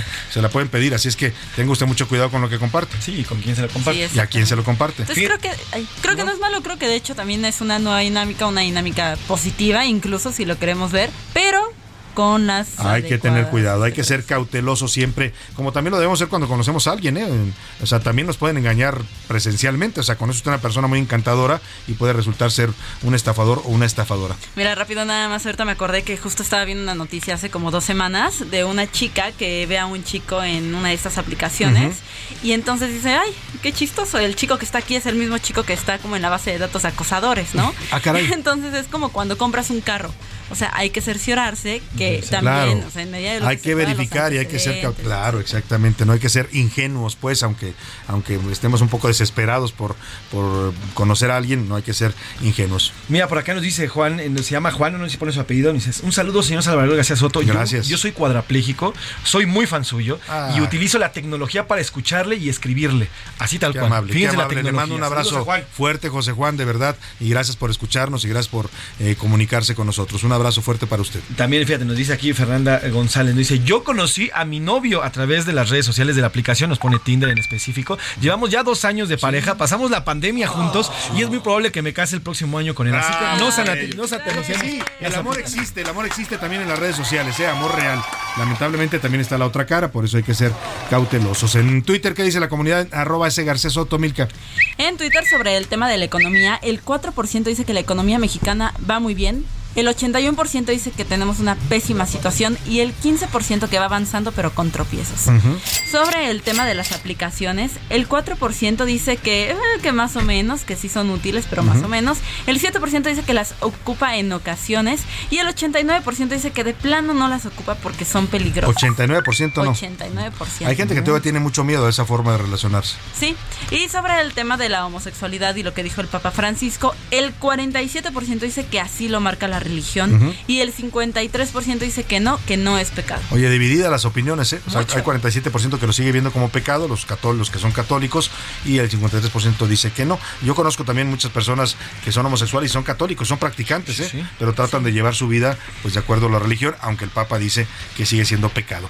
Eh, más mensajes rápidamente y saludos, José Luis. Sí, tenemos muchos saludos, Salvador. Nos manda Luis Enrique, nos, nos saluda también desde Tepic, Nayarit. Saludos a Luis Enrique. También saludos también por acá a Ramiro Santillán. Saludos. Eh, nos dice también, nos veo las mañanas, pero espero que los medios den a conocer los hechos de Barcelona. Aquí lo estamos haciendo. Aquí lo estamos haciendo, ¿eh? le hemos estado informando y le vamos a seguir informando. Es un caso, es un juicio importante, más allá del uso político que le quiere dar el presidente. Exactamente, dice la señora Vázquez, todos los días los escucho, nos dice por acá. Y bueno, pues en mi opinión es que no es lo que diga el Papa o deje de decir, lo importante es lo que Dios dice referente al tema. Saludos, Álvaro, nos dice por acá Y también. Dios dijo amaos los unos a los otros, nunca dijo nada más Diferenciar. diferenciar entre géneros. Exactamente. Nos dice por acá Jesús Díaz desde Acapozalco. Eh, les mando un gran saludo saludo, que tengan una gran tarde, los estoy escuchando y aquí estamos presentes. Tenemos muchísimos saludos, Salvador. Gracias a todos por comunicarse, saben que siempre leemos y estamos atentos a sus mensajes. Y vamos por lo pronto a este tema, hablando de las, personas que nos comparten sus buenas experiencias con las, las apps de citas, eh, pues también hay otras historias y esta que le platicamos un testimonio de alguien que pues creyó en una persona que conoció en las redes sociales, en una aplicación de citas y terminó siendo extorsionado. Escuchemos. Ay, el amor, el amor. Eso que todas y todos buscamos y que nos puede hacer felices. Pero que en tiempos de aplicaciones, encontrarlo nos podría provocar el peor momento de nuestra vida. Ya sea en Tinder, Bumble, Grinder o en cualquier aplicación, incluso hasta en Facebook, las plataformas de citas o encuentros amorosos se han convertido en una opción para quienes buscan una pareja, un encuentro o simplemente un amigo. Sin embargo, los criminales han encontrado en estas apps el lugar perfecto para cometer delitos. Él es Alberto, un hombre que buscó en redes sociales el amor, un escape a su solitaria vida. Un buen día decidí probar esas aplicaciones que ya son muy famosas en las que puede encontrarse pareja y elegí una. Elegí una, creo que visualmente la foto de la persona pues era muy agradable, llenaba mis expectativas en gustos. Empezamos esta relación a través de esta aplicación y cada vez era más las preguntas, cómo me sentía, que, cómo iba mi relación con mi esposa, pues yo me empezó a dar confianza y pues le di cada vez más información. Yo la sentía como una persona de apoyo hasta ese momento nunca nos habíamos visto. Conforme avanzó el trato y la confianza fue mayor, Alberto se sintió con la libertad de compartir más cosas. Me pedía fotos, yo le mandaba fotos normales, pero todo esto empezó a subir de tono y me pedía cada vez más cosas. Este, pues no, pues ahora te quiero ver sin camisa, ahora te quiero ver de cuerpo entero y supondrán pues lo que me pedía, ¿no? Fotos desnudas de mi, de mi cuerpo. No me espanta porque pues, ¿quién no lo ha hecho? Oye, ¿no tendrás un video? Pues hice también un video cortito, pero se lo mandé el amor a veces tiene su lado amargo y Alberto lo probó de la peor manera. Pasaron unos días, no recibí nada de, novedades de ella y un buen día me llegó un mensaje. Un mensaje de un teléfono que no yo identificado, no tenía mis contactos. Me dice que ya me había cargado la chingada, que tenía información mía y que si yo no depositaba en un número de cuenta, que las imágenes y video que tenía míos los iba a enviar a, mis contactos, que había hackeado ya mi, mi teléfono y que prácticamente si yo no accedía a la cantidad que me pedían de que se la depositara, esto se iba a hacer público. Tras verse sorprendido, Alberto por pena y miedo no denunció, se quedó callado. La Policía Cibernética de la Ciudad de México tiene identificado este modus operandi de los extorsionadores. Habla la suboficial Fátima Colín. De los incidentes que se llegan a presentar más está el sexting, ciberacoso y el fraude. En diferentes aspectos se lleva a cabo esta modalidad. La oficial de la Policía Cibernética tiene un conteo de tres reportes de extorsión al mes, una cifra muy baja, debido a que las víctimas no denuncian. Nosotros tenemos un aproximado de tres reportes que se reciben mensualmente que tienen que ver con este tipo de incidentes. No es que no exista este incidente, sino que la ciudadanía pues no denuncia porque le da pena, porque compartió contenido íntimo, porque lo conoce a través de una aplicación para conocer parejas. Tan solo en 2022, solo 33 casos fueron denunciados, pero se estima que habrían al menos mil en la capital. Cuando las extorsiones comienzan, hay que tomar medidas y la policía cibernética nos da consejos realizar su denuncia de manera formal, tomar capturas, tomar este, capturas de enlace de usuarios, de información, de mensajes que sirva para respaldar lo que va a decir, no hacer depósitos, no compartir más contenido en dado caso que sea contenido íntimo. Estas extorsiones no son exclusivas para hombres. Según cifras de la Policía Cibernética, las mujeres también son afectadas. Es general, porque hay hombres y mujeres que descargan este tipo de aplicaciones para conocer a otras en plan amoroso o para relacionarse en plan de amigos. Pero además, la suboficial Fátima Colín advierte que estas extorsiones pueden derivar también en otros delitos de alto impacto. Un ciberdelito se puede transformar en un delito físico, por así decirlo, lo que está mencionando un secuestro o un robo a casa habitación. Sin duda, las aplicaciones llegaron a nuestra vida para facilitarla, pero no ser responsables con su uso, el manejo y reparto de información nos puede traer graves problemas, como lo vivió Alberto. Créanme que esto que les acabo de contar no ha sido fácil. Temo cada vez que suena el teléfono que me sigan insistiendo en, esto. Esto no sé qué va a parar. Temo por mi integridad física. Para la una con Salvador García Soto, José Luis Sánchez Macías. Bueno, pues ahí está, tenga mucho cuidado. Le voy a repetir el número de la Policía Cibernética porque si, usted sufre algún tipo de extorsión que tenga que ver con estas aplicaciones o, con- o que lo estén amenazando con contenido íntimo, es un delito amenazar y extorsionar a una persona con, con divulgar eh, fotografías o videos íntimos. 55 52 42 5100. Le repito, 55 52 42 5100, la extensión 50 5086 y el correo es policía.cibernética arroba ssc .cdmx.gov.mx. Oye, vamos a otro tema, vamos hasta Oaxaca porque hace unos momentos se dio a conocer que Juan Antonio Vera Carrizal, el agresor de la saxofonista María Elena Rías, se quedará finalmente en la cárcel en el penal de Tanibet, así lo ha determinado el Poder Judicial de Oaxaca. Karina García, te saludo con gusto allá en Oaxaca, cuéntanos, buena tarde. Así es, Salvador. Buenas tardes. El gobierno de Oaxaca, a través de la Consejería Jurídica, confirmó que por determinación de una jueza local, Juan Antonio Vera Carrizal se mantendrá en prisión preventiva en Tanibet La Colula debido a que no existen las condiciones para su arraigo domiciliario. Giovanni Vázquez Agrero, consejero jurídico, precisó que fue la noche de ayer cuando fueron notificados de un acuerdo que dictó una jueza del Foro Común en donde se considera lo que señaló la Secretaría de Seguridad y Protección Ciudadana de Oaxaca de no contar con los elementos policíacos suficientes para resguardar el hogar del presunto agresor intelectual de la músico. En este sentido, pues, Giovanni Vázquez Sagrero aclaró que el gobierno del Estado intervino, intervino debido a que le correspondía ejercer la seguridad que requería el presunto agresor para evitar que en el arraigo domiciliario se diera la fuga y es que, como lo comentaba el gobernador El Salvador, pues eh, se requerían de al menos dos elementos policíacos para resguardar las 24 horas el domicilio de Juan Antonio Vera Carrizal. Y pues bueno, en este sentido, Juan Antonio se mantendrá en la cárcel de Tanibet Tlacolula hasta eh, pues que el juez nuevamente tome la causa de eh, este asunto. En tanto, también en el Congreso del Estado, pues exhortaron al Poder Judicial para revisar el actuar de este juez Teodulo Pacheco Pacheco, quien dictaminó el cambio de medida cautelar de eh, prisión preventiva a arraigo domiciliario. Salvador es el reporte. Pues importante esta noticia que nos das en este tema, eh, Karina, porque pues había especulado que podría darle eh, la prisión domiciliaria y con esto pues dejarlo en libertad, algo que ya había cuestionado duramente María Elena Ríos, la mujer agredida con ácido por este sujeto, este político de Oaxaca, y bueno, pues me parece una buena medida que lo mantengan en la cárcel. Estaremos atentos al caso. Karina, te mando un saludo allá en Oaxaca. Muchas gracias, buenas tardes. Muy buena tarde. Oiga, vamos eh, a seguir el tema y vamos a conversar con la saxofonista María Elena Ríos, pero estamos teniendo problemas para contactarla. Bueno, por lo pronto vamos a regalarle libros. Ya sabe que siempre nos gusta regalar pues todo lo que nos llega aquí al programa, se lo pasamos tal y como nos hacen favor de llegarlo. Y nos llegan muchos libros de nuestros amigos de las editoriales, muchos de ellos los eh, conversamos aquí con usted, hablamos con los autores, los entrevistamos y pues hoy queremos compartir ¿no? algunos de estos libros con usted. Ponga atención, son tres paquetes los que vamos a hacer de regalo. Son tres paquetes, cada paquete tiene dos libros. Eh, el primer paquete son eh, temas de academia, temas académicos. El primer libro se llama Lógica, Metodología y Teoría de la Argumentación en México. Es el autor Walter Weller, doctor en filosofía por la Universidad Na- Nacional Autónoma de México e investigador actualmente de la UAM.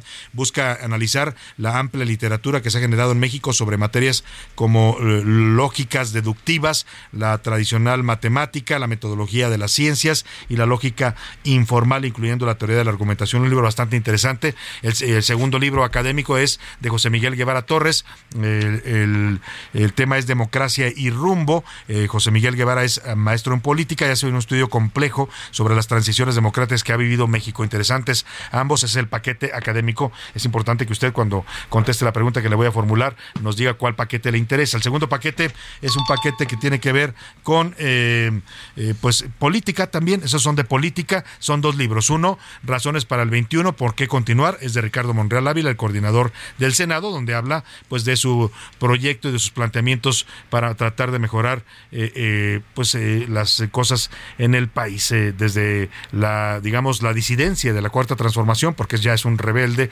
así se le ha calificado Ricardo Monreal hace este libro de editorial Porrúa razones para el 21 el otro es de Hernán Gómez Bruera este joven académico y articulista articulista eh, del diario del Universal.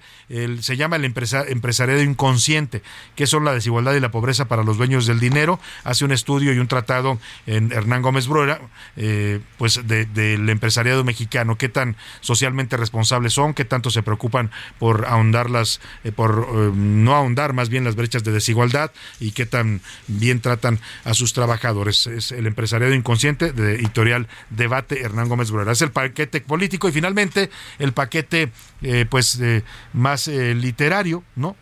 Este es el son dos libros uno de ellos se llama la apasionante novela de los se llama Al filo de la revolución. Es una obra de Juan Patricio Riverol, es una novela de los años olvidados del Che Guevara en México. Interesante el tema, ¿eh? Habla de los años que vivió el Che Guevara aquí en México y cómo eso lo influyó para ser una de las figuras de la revolución cubana junto a Fidel Castro. Juan Patricio Riverol, editorial MR. El otro libro se llama Operación San Mateo del Mar, crónica de una masacre. Está escrito por Aquino Lobos Serrat y el Comité de Víctimas y Familiares de la masacre de San Mateo del Mar. Es un testimonio de aquella agresión que hubo a las personas de este pueblo pesquero allá en, las, costas de Oaxaca. Eh, una masacre que ocurrió el 21 de junio de 2020. Interesante los tres paquetes, pues empieza a comunicarse con nosotros. La pregunta que le vamos a formular es sencilla. le vamos a preguntar eh, en qué año, en qué año empezó el noticiero de a la una. Está fácil de contestar, ¿no? Hace poco se lo dijimos, estamos cumpliendo ya eh, pues sé, ya cuatro años, así es que está fácil la respuesta. 55 18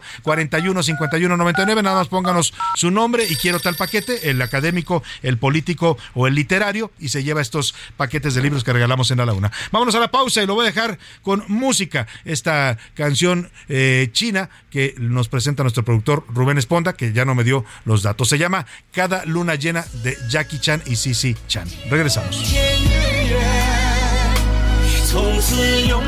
从此永别客船相见不难，从此天天月圆，从此江枫渔火不再愁眠。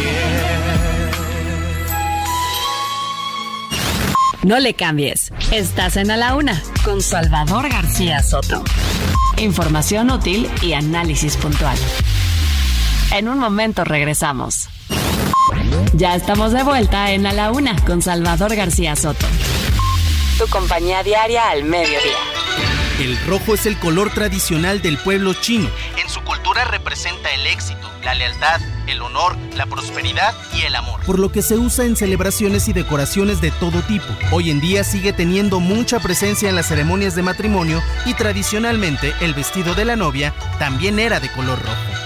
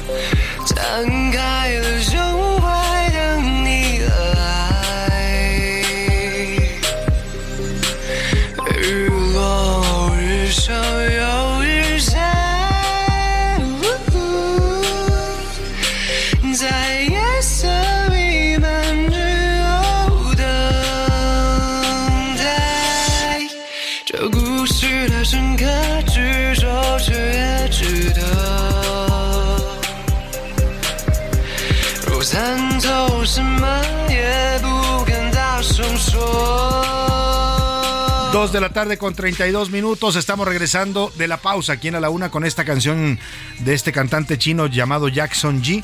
La canción se llama Invadir. Jackson Yi es un popular cantante y actor chino que fue descubierto en un eh, programa de talentos, en un concurso infantil, donde realizó un baile de hip hop. Se convirtió después en miembro de una banda, una boy band allá en China, el trío TF Boys, en 2013, y ahora es uno de los cantantes más populares. Esta letra es bastante profunda, habla de una invasión del pensamiento, de ir a lo más profundo en la esencia humana. Dice una parte de la letra, esta historia es fuerte, pero vale la pena. Si entiendes algo, no lo digas en voz alta, ve al océano, abre tu mente y esperaré a que vengas. Es parte de lo que suena allá en China, en la cultura eh, popular y en la música popular de China. En esta semana del año del conejo, estamos estrenando Año Chino.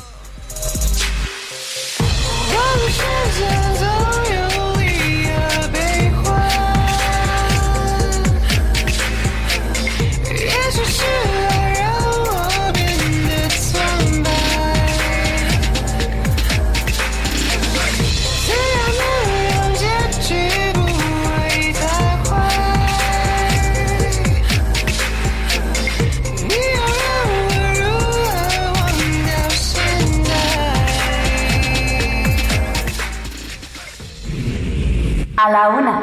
Con Salvador García Soto. El ojo público. En A la Una tenemos la visión de los temas que te interesan en voz de personajes de la academia, la política y la sociedad. Hoy escuchamos a Luis Farías Mackey en Buscando Sentido. El ojo público. Salvador, muy buenas tardes. Se dice que las oposiciones están en la calle frente a lo que llaman la avalancha de la transformación. Pues serán las oposiciones orgánicas y partidarias. Pero allá afuera hay muchas oposiciones que no tienen escaparate, ni personeros, ni organización, ni recursos, y posiblemente ni los alcances para tener presencia en las redes, pero que existen y que palpitan y que se oponen. Todo es cuestión de que despierten y aparezcan y que se hagan oír en el concierto público. Y entonces hablamos. Buenas tardes.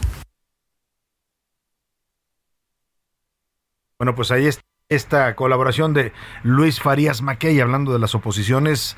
Bueno, vaya tema el de las oposiciones en México, ¿eh? no han podido, la verdad, estar a la altura de lo que necesita el país en un gobierno como el de López Obrador. Dice que las oposiciones, pues sí, se dedican a hacer mucha política popular, ¿no? Anuncian sus alianzas, en sus reuniones, pero pues necesitan estar en la calle. En la calle es donde está la gente a la que se le debe convencer en esta disputa política en México. Es parte de lo que comenta hoy eh, Luis Farías Mackey, que por cierto, eh, pronto va a tener noticias importantes eh, relacionadas con este colaborador de A la Una.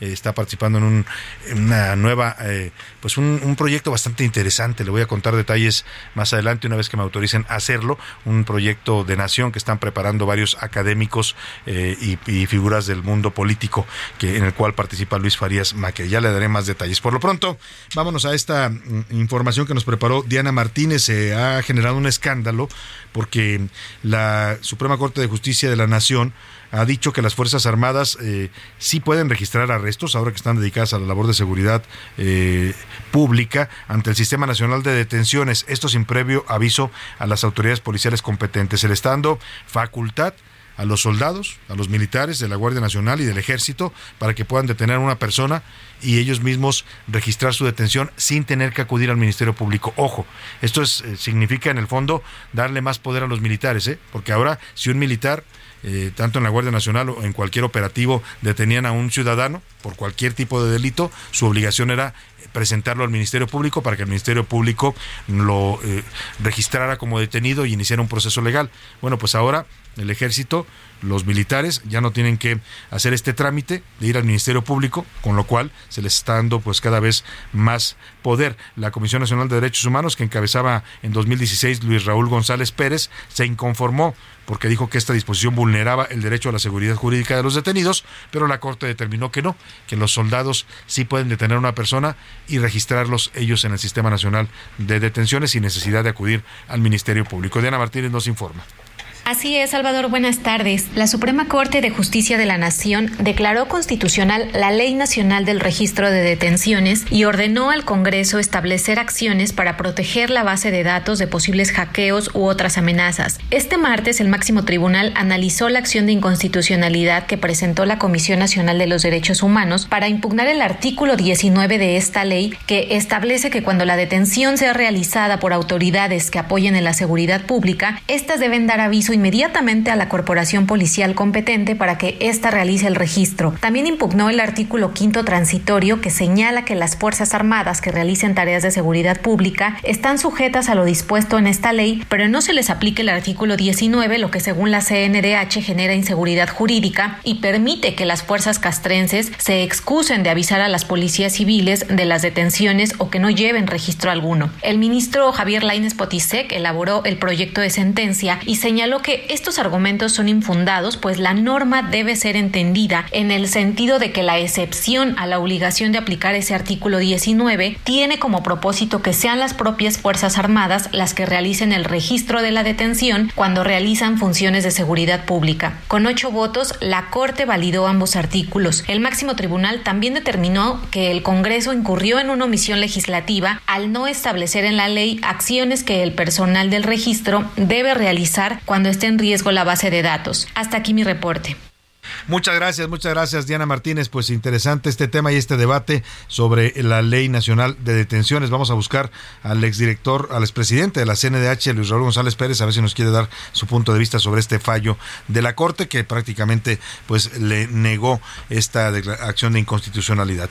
Vamos a otro tema rápidamente. Eh, las corcholatas eh, pues están siendo amonestadas por el Instituto Nacional Electoral. Le ordenó el INE al dirigente nacional de Morena, Mario Delgado, que suspenda cualquier solicitud que implique promocionar aspirantes de su partido. Esto después de que Mario Delgado mandara una carta a los 24, 22, perdóneme, 22 gobernadores de Morena, entre los morenistas y también los aliados, a los que les pedía que invitaran a sus eventos, a sus estados a los eh, presidenciables de Morena, a las corcholatas, a Claudia Sheinbaum, a Dan Augusto y a Marcelo para promocionarlos allá en sus estados. Bueno, también incluso pidió que invitaran a Monreal, también lo incluyó como corcholata. El INE dice, esto es hacer actos anticipados de campaña. Elia Castillo, cuéntanos, buenas tardes. Muy buenas tardes, Salvador. Te saludo con mucho gusto a ti y al auditorio. Así es, la Comisión de Quejas y Denuncias del Instituto Nacional Electoral ordenó al dirigente nacional de Morena, Mario Delgado, suspender cualquier llamado o solicitud para promover a las llamadas corcholatas presidenciales, así como a gobernadores emanados de la Cuarta Transformación a abstenerse de hacer promoción indebida de los aspirantes por considerar que afecta la equidad de la contienda de cara a la elección presidencial de 2024. Por unanimidad de votos, la instancia electoral ordenó ordenó a 15 personas, entre ellos el dirigente del partido Mario Delgado, el secretario de Gobernación Adán Augusto López y 12 gobernadores que cese el envío y la promoción de la carta en la que se solicita la realización de eventos para promover a los aspirantes a la candidatura presidencial antes del inicio formal del proceso electoral 2024. La comisión también les ordenó que se abstengan de elaborar y remitir otros documentos a las y los servidores públicos de los tres niveles de gobierno para evitar conductas iguales o similares la comisión llamó a los gobernadores a que en todo momento ajusten sus actos y conductas a los límites y parámetros constitucionales. Lo anterior, Salvador, en respuesta a la denuncia que interpusieron PAN y PRD por el presunto uso indebido de recursos públicos y la vulneración al principio de imparcialidad por parte de los funcionarios federales derivado de esta reunión que sostuvieron en las oficinas de la Secretaría de Gobernación. Salvador, es el reporte que te tengo. Muchas gracias, Elia Castillo. Bueno, pues vamos a ver si cumplen esto Morena, su dirigente Mario Delgado y los eh, las corcholatas, ¿eh? porque ya sabemos que la ley no es el fuerte de Morena, ni de los morenistas, ni del presidente. Ya dijo el presidente de que no me vengan con eso de que la ley es la ley, entonces la ley para ellos es algo que se puede pasar por el arco del triunfo. Vámonos a los deportes. Ya anda por aquí el señor Oscar Mota. Los deportes en A la Una con Oscar Mota. Oscar Mota, bienvenido. Querido Salvador García Soto, amigas y amigos, hoy un gran día para ganar rápidamente varios temas. Eh, escuchaba obviamente con atención el reporte que dabas puntualmente con eh, respecto a este asunto con el señor García Luna y demás. Y mencionabas el nombre de, eh, de Tirso Martínez, Sí. el futbolista. Así ¿Por qué le apodan el futbolista? Bueno, resulta que hace 15 años Tirso Martínez integró parte de una red en la cual él fue dueño de cuatro equipos del fútbol mexicano. No me digas. Fue dueño de los Gallos de Querétaro, de Irapuato, de La Piedad y de los Venados. O sea, dinero del narco en el fútbol mexicano, no lo puedo creer. Y de hecho, pero fíjate cómo está la bronca o, o- o cómo estuvo el asunto. Resulta que la Federación Mexicana de Fútbol, pues básicamente le revendieron, le compraron barato y le revendieron caro. Ajá. Compran estos, eh, estos cuatro equipos y entonces obviamente dice la Federación, ah, sí, pues qué chida y tiene mucha lana. Pero entonces hacen una auditoría donde se dan cuenta que obviamente es dinero del narco.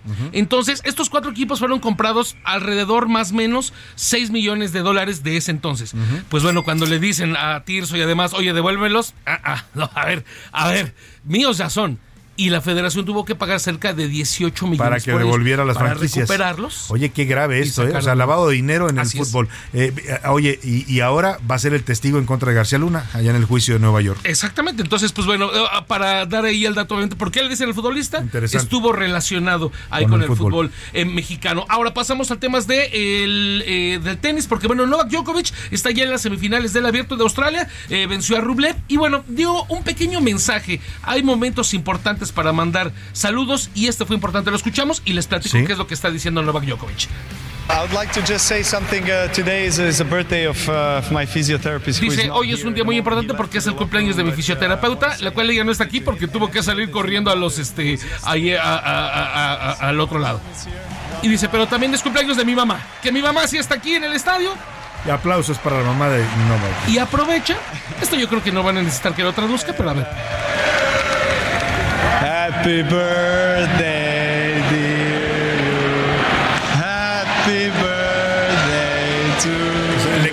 las mañanitas o ¿A el Happy mamá? Birthday a su mamá. que estaba ahí en el estadio. Qué buen ella detalle, ella ¿no? sí estaba obviamente ahí eh, viendo. Entonces, bueno, ahí está obviamente el asunto con Novak Djokovic, que insisto, estará eh, ya eh, disputando esta semifinal el día de mañana. Va a enfrentar, por cierto, al, al tenista, ahorita les digo ahorita rápido, a Tommy Paul, mientras que Victoria Zarenka y Rivaquina se estarán enfrentando y Linet contra Zabalenka, las otras semifinales. Dos temas finales. Algodoneros 10-0 a Cañeros de los Mochis. Pasaron 10 años para que los algodoneros pudieran ganar un juego de final de eh, serie del Pacífico. Ajá. Es importante porque esta serie del Pacífico define al mexicano, el equipo mexicano que se va, que va a disputar la serie del Caribe. Interesante. Entonces, ahorita los eh, cañeros de los mochis están ganando 2 a 1. Y bueno, finalmente, querido Salvador, se presentó la tarjeta blanca en el fútbol. A ver, platícanos, ¿qué es la tarjeta blanca? Conocemos la tarjeta amarilla, Sí. que es amonestación, y la Sí. tarjeta roja, que es expulsión. Y las de crédito que nos dan muchos dolores de cabeza. que- Pero bueno, hablando del fútbol, la tarjeta blanca se presentó hace un par de días en el fútbol femenil de Portugal. ¿Qué es lo que señala? A diferencia de las otras, esta no sanciona. Ajá. Reconoce un acto de fair play, ya sea por parte de algún equipo, de algún futbolista. jugador.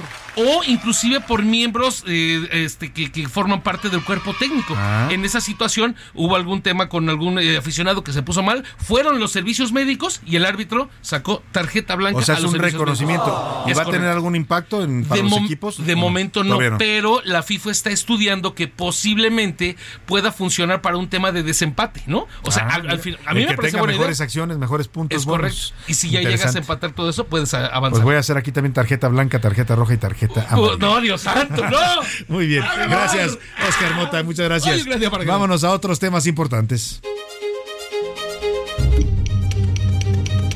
Ruta 2023.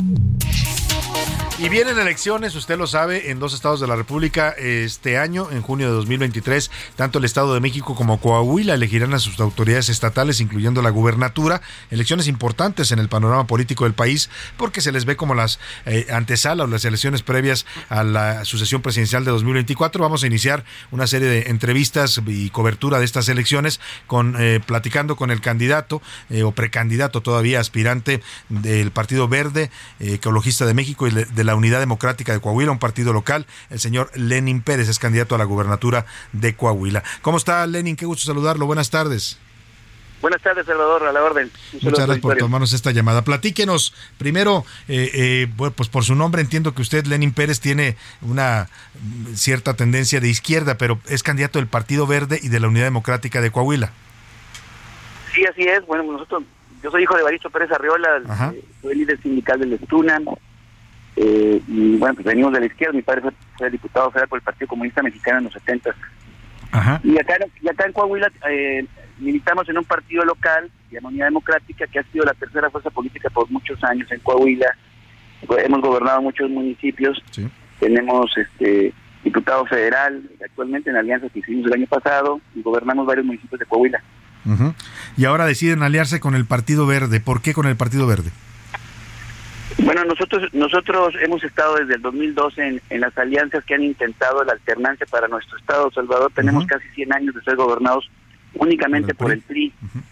y, y hemos hecho un esfuerzo desde 2012. Fuimos aliados de Acción Nacional muchos años, no por coincidencia ideológica, sino porque eh, eran lo- las, las dos opciones políticas realmente con autonomía del PRI, queríamos desafiarlos. Lamentablemente hoy en Coahuila se han dado alianzas que no podemos comprender, por ejemplo, el Ha hallado acá en, en la entidad. Cuando hace cinco años ganamos la gubernatura, nos la arrebataron prácticamente. y es una este, incongruencia total lo que ha decidido el panismo en Coahuila. y, y por el otro lado, pues la política nacional, mi, mi impresión es que no tuvo la voluntad política desde, los- desde las dirigencias nacionales de poder construir un frente democrático acá en Coahuila y, y se ha dispersado el voto de la izquierda. Pero bueno, nosotros está- vamos a dar la, la pelea en una tercera vía que genere esperanza, que genere emoción en la gente, que pueda eh, con- convertirse en una campaña protagonista. Claro. Eh, eh, Lenin, lo he escuchado en algunos discursos, algunos mensajes que ha dado usted en esta etapa de precampaña y dice usted que usted coincide también con la 4T, que coincide con este movimiento, eh, este movimiento político que encabeza el presidente López Obrador. ¿Es así? Sí, bueno, nosotros el año pasado fuimos aliados. Este, logra- los triunfos que se lograron en Coahuila fue precisamente en donde se encontró la Alianza con Unidad Democrática. Pero la realidad de lo que sucede en, en Morena, Coahuila, lamentablemente, pues se ha, se ha plagado de, de priistas que son parte de la tragedia de Coahuila, que nos tienen colocados como uno de los estados más endeudados del país, con enormes niveles de corrupción y de impunidad, y que, hoy Morena Coahuila no representa lo que la Nacional pues. En ese sentido, estamos impulsando nuestro propio proyecto. Claro. Ahora, este proyecto, ya lo dice usted, es de oposición al gobierno actual de, de Miguel Riquelme, a lo que allá llaman el Moreirato. Y, y yo le quiero preguntar, eh, ¿qué propuestas tiene Lenin? Digamos, no puede hablar todavía usted eh, específicamente de algunos temas, pero en general, ¿por qué buscar la alternancia en Coahuila y cómo ayudaría eso, digamos, a los coahuilenses? Porque mira, Coahuila tiene una posición geográfica envidiable que, que puede tener una riqueza más equitativa. En Coahuila tenemos polos de desarrollo muy marcados, pero la gran mayoría del territorio de Coahuila se encuentra en el atraso, en la miseria, en la pobreza, sin salud, sin oportunidades de, de empleo. Y hay un Coahuila olvidado, hay un Coahuila al cual no se han volteado los gobiernos tras gobierno. Nosotros venimos del norte de Coahuila, que es nuestra fuerza, y estamos representando precisamente ese Coahuila olvidado, porque la clase política de Coahuila piensa que el candidato a gobernador solo puede ser de Saltillo, de Torreón. Bueno, nosotros este, tenemos enormes lazos con, con Torreón y Saltillo, pero ha llegado la hora de, de, de construir un Coahuila más equitativo, con, con una generación de economía más, más sólida. Tenemos eh, un- una situación gravísima con el agua, prácticamente no ha estado en las prioridades del gobierno atender esta urgencia y, y, y- y la totalidad del, de- del municipio que tú visites, la gente no tiene agua para el consumo, que está en manos de unos cuantos, por ejemplo en la laguna, te digo, acaparado en los grandes consorcios de la, de la industria lechera, eh, ves, eh, ves este, de miles de hectáreas sembradas de alfalfa y en los ejidos y en las cabeceras municipales no hay agua para el consumo humano, o tenemos la cervecera más grande del mundo, así nos lo presumen acá en Nava, Coahuila, con tres mil litros por segundo, con 600 empleos que pueden ser bien pagados, pero es una cerveza de exportación que acabó con los mantos acuíferos que están este, eh, aledaños a, a la planta. Ahí esa región se denomina los cinco manantiales, ¿no? para que tengas una idea la cantidad de reservas de agua que teníamos ahí. Y este año, eh, con la sequía que hemos vivido, se vieron seriamente afectados toda la región agrícola y el agua potable para el consumo. Y entonces eh, no hay voluntad política de remediar, se protegen los intereses de unos cuantos y está en perjuicio de la gran mayoría. Lenin, finalmente le pregunto, porque entiendo que eh, tenemos, estamos muy limitados todavía de los temas que podemos hablar. Ya más adelante conversaremos con usted sobre sus propuestas, el proyecto que tiene para el, ofrecerles a los coahuilenses. Pero por ahora le quiero preguntar, a partir de esta identificación, ya nos decía usted, la Unión Democrática de Coahuila fue aliada durante varios procesos de Morena, pero ahora pues veo una Morena muy pri, por decirlo así. Eh, está Armando Guadiana por un lado como candidato oficial, está Ricardo Mejía Verdeja que rompe con el con Morena y con la 4T y se va como candidato eh, eh, de, de, el Partido del Trabajo. En ese escenario yo le pregunto si Lenin Morena, Lenin Pérez, perdóname, llegue a, a ganar la gubernatura, ¿sería un gobernador afín a la 4T? Nosotros seríamos un, un, nosotros no, no, militamos en Morena, militamos, militamos en Unidad Democrática sí. y nosotros tenemos una visión de un gobierno de izquierda, pero un gobierno que, que promueva la unidad, que promueva la inversión, que tenga la posibilidad de generar riqueza y que a partir de ahí se pueda combatir la pobreza.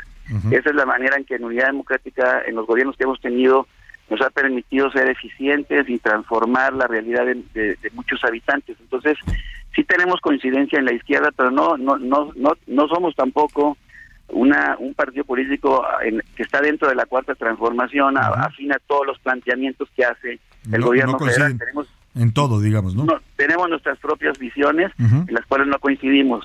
Claro. Oiga, y finalmente se van a enfrentar aparatos muy poderosos. Está de un lado el, el, aparato del PRI, que ahora, como dice usted, aliado con el, su enemigo histórico, que es el PAN, pero está también pues los programas sociales de Morena. ¿Se puede hacer campaña en esas condiciones? ¿Se puede enfrentar a estos dos aparatos electorales y clientelares?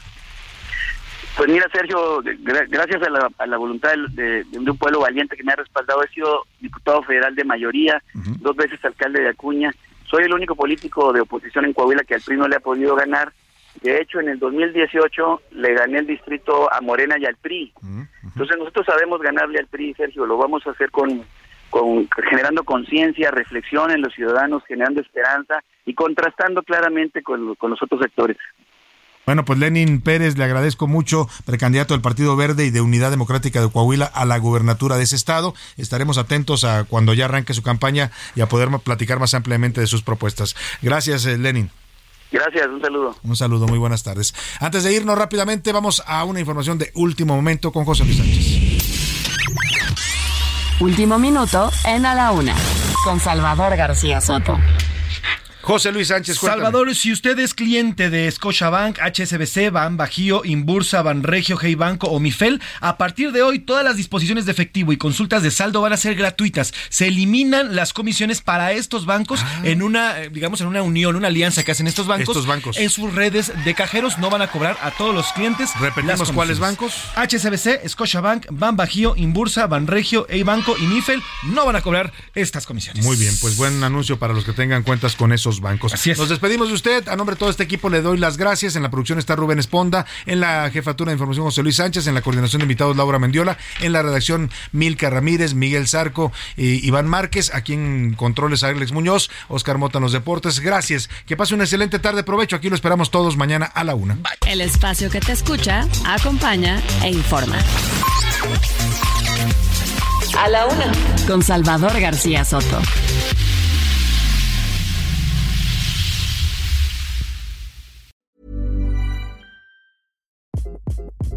Hi, this is Craig Robinson from Ways to Win, and support for this podcast comes from Invesco QQQ, the official ETF of the NCAA. Invesco QQQ is proud to sponsor this episode, and even prouder to provide access to innovation for the last 25 years. Basketball has had innovations over the years too. We're seeing the game played in new ways every day. Learn more at Invesco.com slash QQQ. Let's rethink possibility. Invesco Distributors, Inc.